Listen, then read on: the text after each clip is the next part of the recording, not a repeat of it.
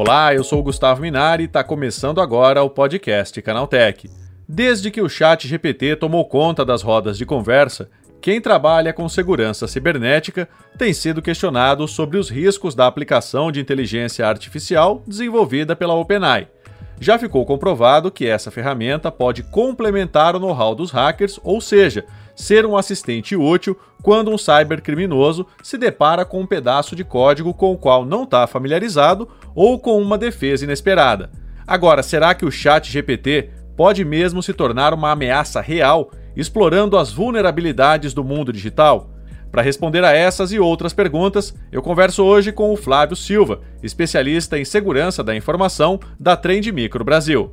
Então vem comigo que o podcast que traz tudo o que você precisa saber sobre o universo da tecnologia está começando agora.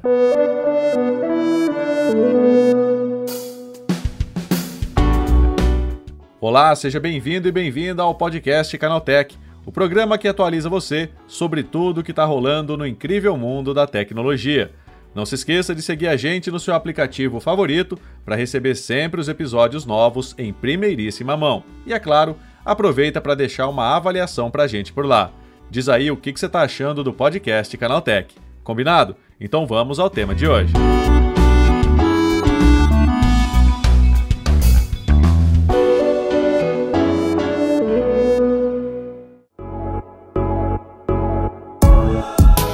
A inteligência artificial generativa da empresa OpenAI tem revolucionado várias áreas do mundo digital.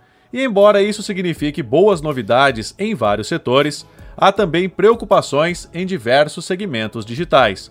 Um deles é a proteção online, e a empresa de cibersegurança ForcePoint divulgou nesta semana um alerta de uma atividade preocupante sobre esse tema. Segundo a ForcePoint, a ferramenta é capaz de produzir malwares indetectáveis a partir de uma técnica chamada esteganografia, que camufla arquivos menores dentro de maiores. Embora essa ação não envolva necessariamente conteúdo malicioso, não dá para deixar de cogitar que os cybercriminosos já estão cientes de que é possível fazer isso com pragas virtuais. Para falar sobre os perigos do chat GPT na mão do cybercrime, eu converso agora com o Flávio Silva, especialista em segurança da informação da Trend Micro Brasil. Flávio, por que, que o chat GPT pode se tornar uma ferramenta na mão de cybercriminosos? Bom, é, o chat GPT né, é uma inteligência artificial aí que chegou, digamos aí, a, de acesso ao público recentemente, né? Mas um, um paralelo aqui, antes de entrar diretamente nessa pergunta, é o tipo de tecnologia que não se tinha tanto acesso, mas cada vez mais, gradativamente, as pessoas têm tido acesso à inteligência artificial, modelos de machine learning no dia a dia. Então, os assistentes é, por voz, né, como a Alexa, como né, o que tiver embutido no celular em si, né, eles normalmente são, eles têm esse tipo de inteligência artificial rodando por trás, eles vão fazer buscas, enfim, vão ajudar no dia a dia, é, baseado no, nos comandos de voz. E o chat GPT ele chegou como uma grande novidade, né? E quebra um pouco o paradigma de um buscador padrão, né? Onde você busca e ele, na verdade, os, os, essas engrenagens, né? Esses motores de busca, na verdade, eles buscam página web, né? Eles fazem indexação de página web. É diferente do que o chat GPT faz. Conseguir buscar informação, juntar informação, concatenar isso. Então, isso... E aí a gente entra no, exatamente na pergunta, né? Como essa inteligência artificial, né, esse chat, ele tem a, a capacidade de é, juntar informações, de, de certa forma, criar algumas coisas baseado no que se pede, isso na mão de um cyberatacante, de uma pessoa mal intencionada, pode ajudá-lo a criar coisas, a automatizar algumas, algumas etapas de um ataque. Um ponto importante é que assim, o chat GPT, como ele foi concebido, ele já tem alguns mecanismos de segurança. Então, você não consegue dar um comando para o chat GPT e fala cria um ransomware ou cria um malware, porque ele não vai criar. Mas se você conhece como funciona um malware, como funciona um ransomware, e você, por exemplo, é, tem uma noção de programação, se você começa a pedir partes do código que faria nessa atividade maliciosa. Então, você vai pedindo trechos desse código. Não, preciso de um loop, por exemplo, que procure todos os arquivos de determinada extensão. Eu, eu preciso que você me crie um código que depois é, mude, por exemplo, esses arquivos ou os criptografe, alguma coisa nesse sentido. Então, são, por exemplo, isso que eu comentei, são partes que normalmente são é comum se encontrar um código de ransomware, por exemplo, que faz criptografia de dados, mas ele não vai te entregar um código pronto. Mas se a pessoa que estiver manipulando, fazendo as perguntas, souber fazer as perguntas certas, isso automatiza e agiliza muito o processo de um ataque. Ah, agora, Flávio, como é que foi essa história da maratona tecnológica de Miami, né? O ChatGPT foi usado lá, como é que foi isso? Existe um, um, um hackathon, né, que eles chamam aí, um, um, programa onde, onde pesquisadores, né, eles, eles se reúnem para encontrar vulnerabilidades. E tem um que é o do ZDI, do Zero Day Initiative, que chama Pound to One, que aconteceu isso que você comenta em Miami. Então, existem algumas empresas que elas colocam os seus produtos, as suas tecnologias lá, para entender se, para descobrirem vulnerabilidade, colocam propositalmente porque eles querem corrigir as vulnerabilidades. Esse programa, os pesquisadores vão lá e vão, vão tentar achar essas vulnerabilidades, vão tentar expor essas vulnerabilidades. Então, o que acontece é que nesse último, nessa última versão que aconteceu, existiam diversas tecnologias, diversos softwares, hardwares, tem um monte de coisa envolvida aí. E, de fato, alguns dos pesquisadores utilizaram o chat GPT para conseguir criar parte de código que eles utilizariam na exploração de vulnerabilidades. Então, é bem interessante porque a gente está falando de pesquisadores, de pessoas que entendem é, do assunto, e eles utilizaram como uma ferramenta. E aqui é um, é um ponto muito interessante, né? Caneta não comete erro ortográfico por si só, assim como um carro não bate sozinho. Então, assim, é, depende muito de quem está usando a ferramenta. Mas eles, de fato, utilizaram o chat GPT para agilizar ali, para criar rapidamente alguns scripts, alguns modelos que eles precisavam para conseguir fazer a exploração de, de algumas tecnologias que estavam disponíveis. Agora, Flávio, como você já disse, né, o chat GPT ele não faz tudo sozinho, né? Ou seja, ainda é preciso Exato. que as pessoas façam as perguntas corretas, né? Exatamente. Não só que as pessoas façam as perguntas corretas, mas que elas saibam filtrar, inclusive, é, algumas inconsistências e algumas imprecisões que o chat GPT ele traz, né? Não, não existe, acho que, em, em nenhuma, nenhuma tecnologia ou nada que a gente tenha na, né, na Terra, digamos aí, né? É, nada no mundo é, é uma tecnologia final. As coisas estão sempre evoluindo. Óbvio que algumas coisas são tão simples que às vezes não vai ter uma melhoria tão drástica, mas se a gente for pegar qualquer tecnologia, aviação, por exemplo, né? Se você pegar aviação há 50, 60 anos atrás, é totalmente diferente do que é hoje, né?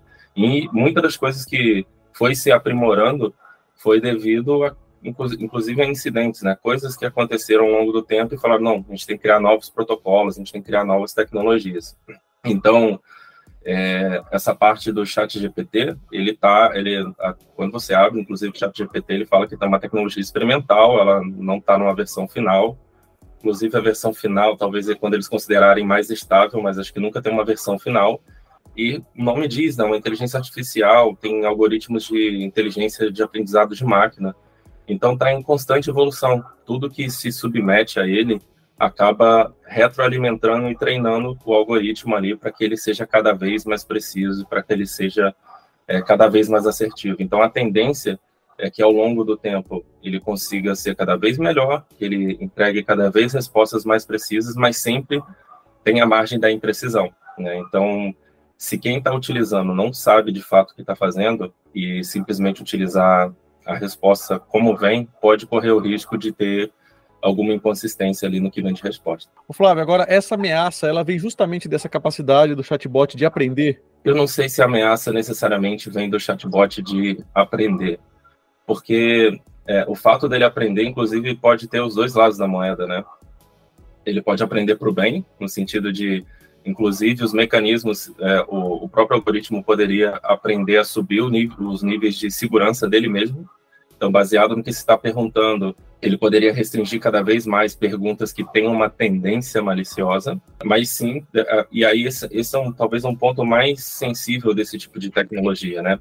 Quem cria, quem desenvolve, quem mantém esse tipo de, de tecnologia tem que tomar muito cuidado com os tipos de, de brecha, não brecha no sentido de vulnerabilidade, mas com os tipos de coisa que, o, que esse tipo de algoritmo ele consegue responder e que os quais ele vai de fato responder e interagir com o usuário final. Então, é, é, houveram alguns casos, no passado não muito distante, tanto do Google quanto da Microsoft, que utilizaram a, a inteligência artificial. A Microsoft ela tinha colocado uma inteligência artificial para ouvir a internet, as redes sociais e poder interagir, né? Inclusive no, no sistema operacional da Microsoft, ela tem hoje ali uma uma tecnologia de inteligência artificial que seria ali para ajudar no dia a dia. Mas enfim, essa inteligência artificial que a Microsoft colocou, por exemplo, monitorando as redes sociais, como ela literalmente aprende com as redes sociais, com o conteúdo que está ali, ela em pouco, em pouco tempo, assim, em poucos dias, começou a gerar traços de xenofobia, de agressividade mesmo, muito baseado no que as pessoas postam nas redes, né? A gente sabe que tem uma polarização não só no Brasil, mas como no mundo, de um monte de coisas, de diferenças ideológicas. Então, esse talvez seja um risco, né? Ela está aprendendo ao que ela está submetida. Então, se se submete muita coisa ruim, se quem desenvolve essa tecnologia, quem mantém essa tecnologia, não tem o cuidado de colocar filtros para que ela não seja utilizada para um fim ruim, né? Para um, um objetivo ruim, é, isso pode representar um risco. Então vai depender também um pouco aí de quem desenvolve, quem mantém, de conseguir adicionar filtros e métodos aí de proteção de segurança para que não se aprenda o ruim, né? Só se aprenda coisas boas aí que possam ajudar. Já que você, que você tocou nesse assunto, Flávio, né? Agora, é possível criar camadas de proteção contra esse tipo de uso por cybercriminosos? É possível, é possível. É aquilo que a gente eu estava comentando. Por exemplo, é muito difícil você, se você restringe demais, você limita a capacidade da tecnologia de fato a poder ajudar. Mas dependendo das características, por exemplo, imagina que eu estou fazendo algumas perguntas que eu quero criar um código, estou querendo criar um software. Eu posso ser um estudante querendo aprender a desenvolver, eu posso ser um estudante querendo fazer meu trabalho de casa para passar em determinada disciplina. Enfim, posso ser um pesquisador, posso ser um desenvolvedor de software, enfim, pode ser, pode ter N contextos aí. Mas imagina então que eu comece a pedir alguns trechos de código, os quais, por exemplo, é para desenvolver um malware, certo? Então, se a tecnologia ela consegue entender que juntando algumas das partes desse código, isso poderia já gerar um, um artefato malicioso, talvez, ou seja, duas, três perguntas, ela conseguir, conseguiria entender, olha, se eu juntar A mais B mais C, esses três trechos aqui, isso aqui tende a ser um código malicioso. Eu não vou responder mais a esse usuário é, pode criar algum método, entre aspas, de banir o usuário. Sim, isso é um tanto complexo, porque a pessoa pode criar um novo e-mail e fazer um novo cadastro e tudo mais, mas, enfim, tem formas de, de tentar diminuir esse risco, mas, assim, risco, infelizmente, a maioria das vezes, ele é, dificilmente é totalmente eliminado. Você consegue mitigar, você consegue diminuir, e aí entra o, o, outro lado, né, que é um dos grandes, um dos grandes questões assim de cibersegurança, Quanto mais você quer subir a régua, quanto mais você quer elevar o nível de cibersegurança, você acaba diminuindo ali a experiência do usuário ou dificultando um pouco o dia a dia, né? Quem nunca se deparou com aquela senha de 14 caracteres, com letra maiúscula, minúscula, caractere especial, a gente sabe que é difícil memorizar isso, né? É difícil manipular esse tipo de senha, mas tem um viés de segurança por trás disso, né? Então, se a gente vai para esse lado da segurança, a gente pode limitar bastante como a ferramenta, como a tecnologia pode ajudar no dia a dia, mas se, por exemplo, se tem a intenção de, de fins, ou seja, não, preciso que realmente seja seguro, imagina, se a gente quer criar uma versão do chat GPT para crianças, sem dúvida, sem sombra de dúvida, um, tipo, um, como se fosse um controle parental, alguma coisa, deveria filtrar, por exemplo, possibilidades de coisas que não são é, adequadas para aquela idade, né? Para a idade de crianças e talvez tenha, seja dividido por faixa etária. Então, sim, é, deveria se é, pensar nesse, nesse tipo de contexto, né? De quanto mais a gente tenta pensar em segurança, mais a gente pode limitar a tecnologia, mas há sempre possibilidades de, de criar controles. E, na verdade, a segurança da informação evolui assim, né? Sempre se pensam em coisas para ajudar, para, enfim, agregar em alguma coisa. Pessoas mal intencionadas descobrem uma forma de tirar proveito disso, e aí se pensa em uma forma de mitigar ou de não deixar aquilo acontecer, e isso se torna um loop, né? Se torna uma espiral aí de desenvolvimento, descoberta de vulnerabilidades, de proteção de vulnerabilidades e assim por diante. Ou seja, essa é uma tecnologia que a gente vai ter que aprender a conviver, né?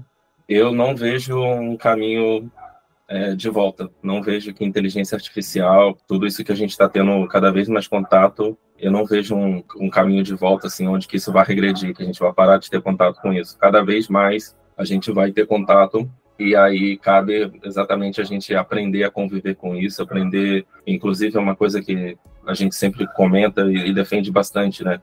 por exemplo, é, segurança da informação, tecnologia, deveriam ser disciplinas cada vez mais embutidas no desenvolvimento e na educação infantil, inclusive.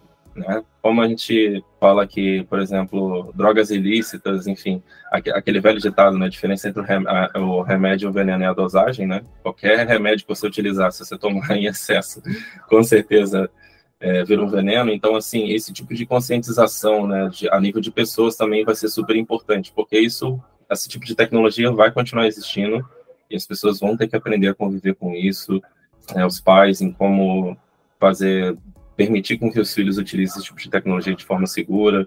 Tem uma outra faixa etária que se fala um pouco menos, mas é super importante, né, das pessoas mais idosas. Elas têm contato com a tecnologia é, eles não viram isso tudo, né, assim, não, não cresceram com esse tipo de tecnologia, é uma coisa um pouco que foge do universo deles, mas eles estão aí o tempo todo utilizando, não tem como fugir, né? Hoje em dia, transação bancária, muita coisa se faz por tecnologia. E a gente tem que pensar ainda também nesse tipo de pessoas, nas pessoas em vulnerabilidade, as pessoas que, infelizmente, não, não conseguem, não tem tanto discernimento para utilizar esse tipo de tecnologia. Tá aí, esse foi o Flávio Silva, especialista em segurança da informação da Trend Micro Brasil, falando sobre os perigos do chat GPT nas mãos de cybercriminosos. Agora se liga no que rolou de mais importante nesse universo da tecnologia no quadro Aconteceu Também.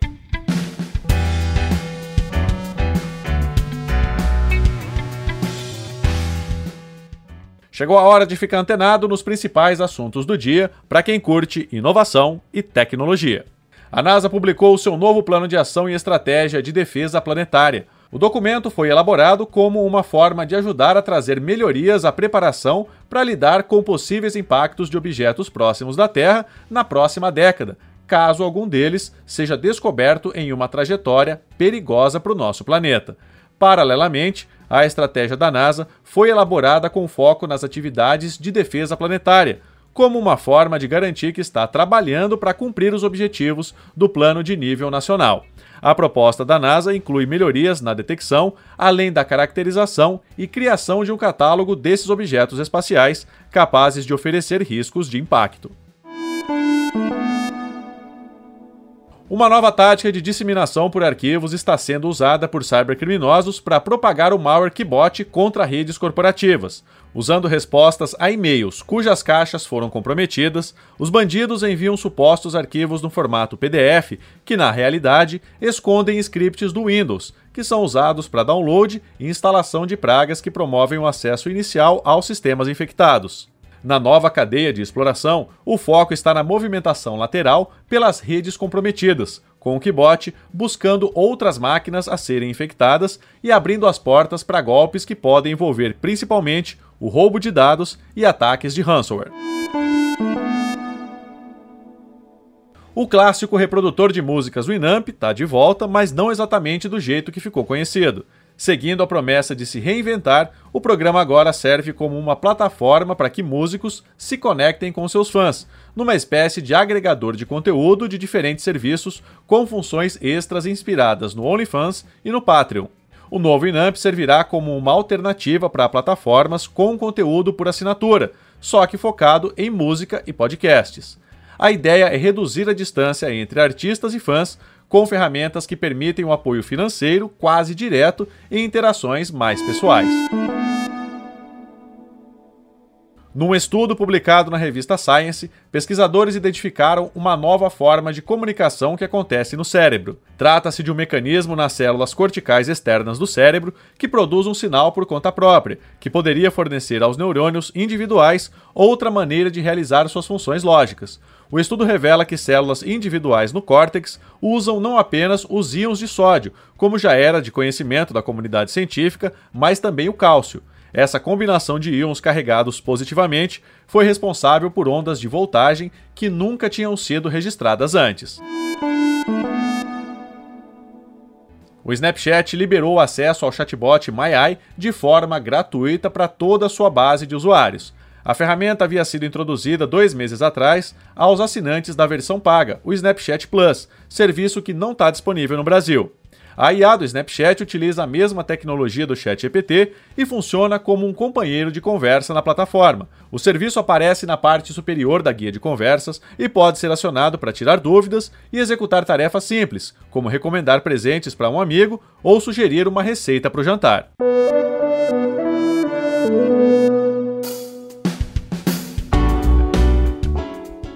Tá aí, com essas notícias, o podcast Canaltech de hoje vai chegando ao fim. Lembre-se de seguir a gente e deixar uma avaliação no seu aplicativo de podcast preferido. É sempre bom lembrar que os dias de publicação do programa são de terça a sábado, com um episódio novo às 7 da manhã, para acompanhar o seu café. E olha só que notícia boa! O podcast Canaltech está na fase de seleção do prêmio IBEST desse ano. Para votar na gente, é bem simples. É só acessar o site app.premibest.com, entrar na categoria podcast, encontrar o podcast Canaltech, clicar no coração e pronto. Você pode dar um voto positivo por dia em cada categoria. Então corre lá e vote no podcast Canaltech. Lembrando que aos domingos tem também o Vale Play, o podcast de entretenimento do Canaltech. Esse episódio foi roteirizado e apresentado por mim, Gustavo Minari, e a edição foi do Samuel Oliveira, com a coordenação da Patrícia Gnipper. O programa também contou com reportagens de Daniele Caceta, Felipe Demartini, Igor Almenara, Natan Vieira e Guilherme Haas. A revisão de áudio é da dupla Mari Capeting e Gabriel Rime, com trilha sonora de Guilherme Zomer, e a capa desse programa foi feita pelo Eric Teixeira. Agora o nosso programa vai ficando por aqui. A gente volta na próxima terça-feira com mais notícias do universo da tecnologia para você começar bem o seu dia. Bom fim de semana. Tchau, tchau.